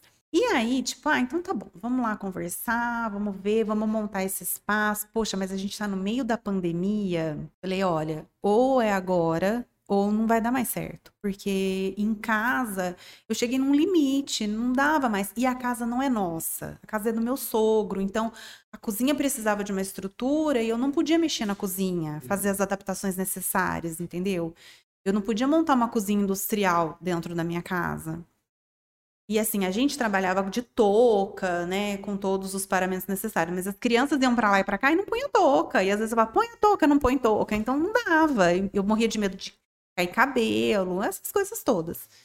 E aí tá, eu vim conversar com o Fernando e a gente viu o espaço, poxa, que legal. Aí o Fernando plantou outra semente. Ah, então vai ter bolo? Mas vai ter bolo e não vai ter café? Falei, não, vai ser só bolo por encomenda, a pessoa só vai vir aqui retirar. Não, mas pensa bem, se puser um cafezinho, eu coloco meu café. Tá bom, Fernando, então tudo bem, a gente pode oferecer um café. Então, a princípio, ia ser uma máquina de café expresso que a gente ia vender o café do Fernando. Poxa, mas vai ter café, não vai ter nenhum pão de queijo? E o negócio foi meio que tomando uma proporção maior, sabe? Então, assim, a gente resolveu encarar essa, esse investimento, né, que não foi fácil. E, e, e até então eu tinha uma logomarca que uma amiga minha do Rio tinha feito para mim, uma identidade visual. Era uma bonequinha de cabelo preto, assim, igual o meu, com uma touquinha, cor de rosinha.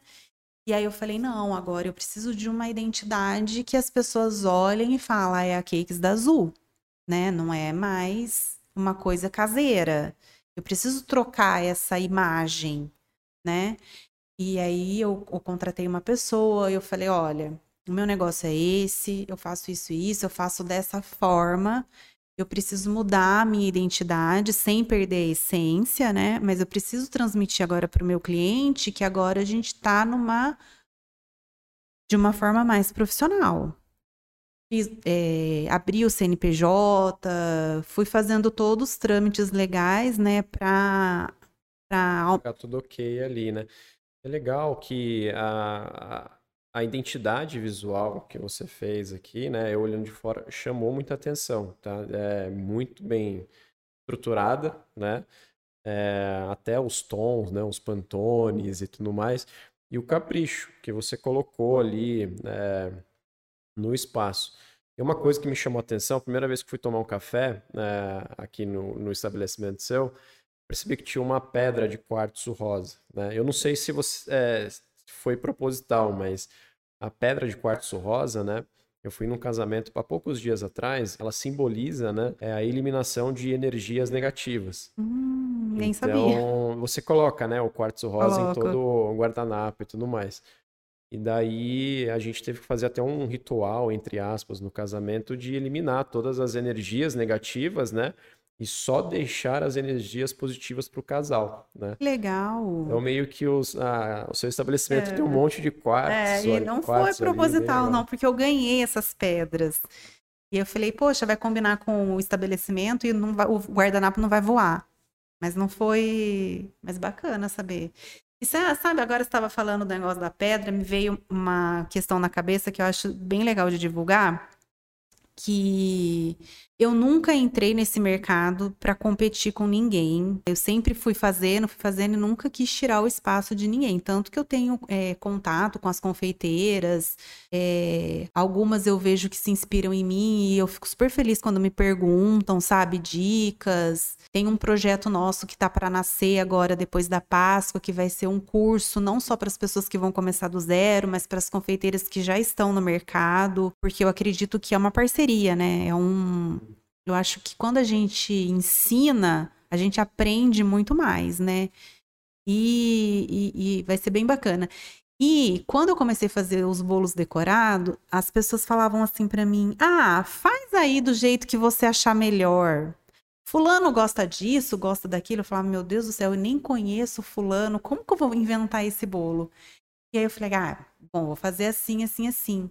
Não foram um, não foi uma nem duas, foram várias vezes que as pessoas falavam assim, Marina, exatamente do jeito que a pessoa quer. Sabe quando parece que sim, que eu conseguia é. captar o que a uhum. pessoa queria? Esse final de semana mesmo eu fiz um bolo do Bob Esponja para um adolescente de 14 anos. É. Quando a mãe dele me falou do Bob Esponja, eu falei: caramba, um bolo do Bob Esponja para um adolescente de 14 anos. Eu preciso fazer isso de uma forma que não fique infantil, né? Ela me mandou um áudio super legal. Ela falou: incrível. Você conseguiu é, fazer um bolo que tem um tema infantil para um adolescente sem que ele fiz... sem que o bolo ficasse infantilizado. Então, assim, é uma questão Lógico que hoje é o meu trabalho, eu vivo disso, né? Mas é uma coisa que eu faço por amor, né? E foi isso que eu falei pro cara da identidade. Eu falei, é o amor pela confeitaria. Quando ele chegou com aquele coraçãozinho de dois fuês, uhum. ele me mostrou três propostas. É essa e mais duas. Eu falei, é essa. É exatamente essa. Eu quero que as pessoas olhem para esse coração e na mesma hora vejam, é o da Cakes da Azul. É, esse aqui, essa é a marca dela. E a gente está aqui agora nesse espaço. Nós inauguramos o espaço em junho do ano passado, então eu falo que a gente ainda é um neném, né? A gente não tem nenhum aninho ainda, mas tá crescendo, tá sendo bem bacana. Tem uma equipe ali já com Já você, tenho né? uma equipe, eu tenho é. três funcionárias comigo, fora essa moça que ainda continua na minha casa. Inclusive, ano passado eu até recebi um quadro dos vereadores é, parabenizando, né, pelo empreendimento em meio a uma pandemia, porque gera emprego na cidade, né? Uhum. Enfim, e a gente está aí agora. Ah, legal demais.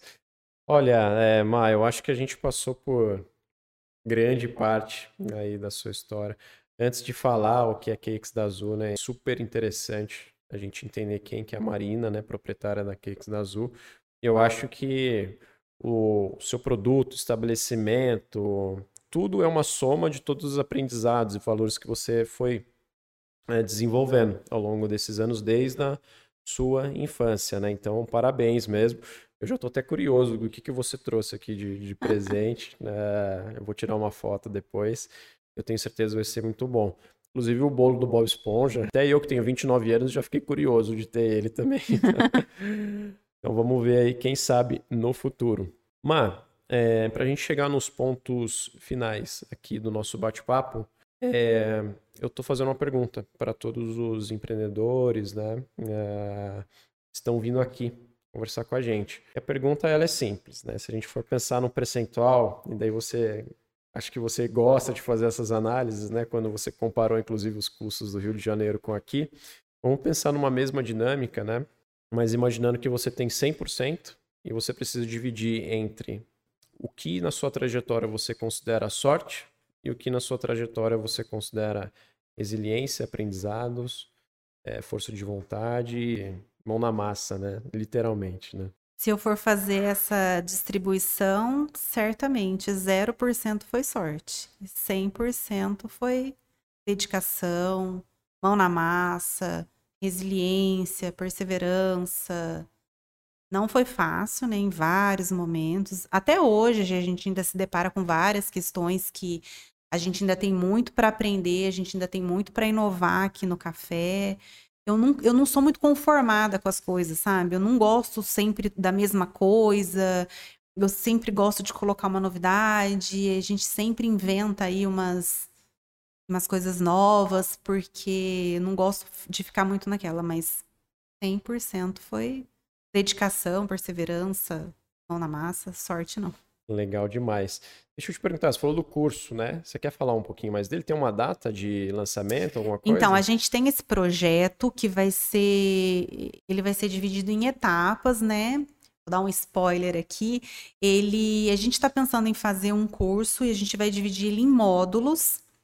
Então, vai desde o básico, de quem não sabe nada, nunca fez, nunca colocou a mão na batedeira, e vai passar por vários tópicos até chegar na parte de vender, precificar, fazer a propaganda. A gente vai ensinar tudo isso.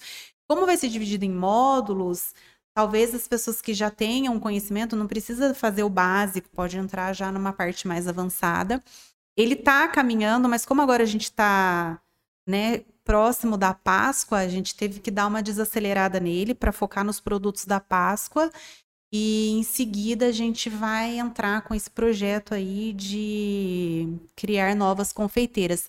Não só para aquelas que querem fazer renda extra, que já têm um trabalho fixo, como para aquelas que já são e querem aumentar o leque, né?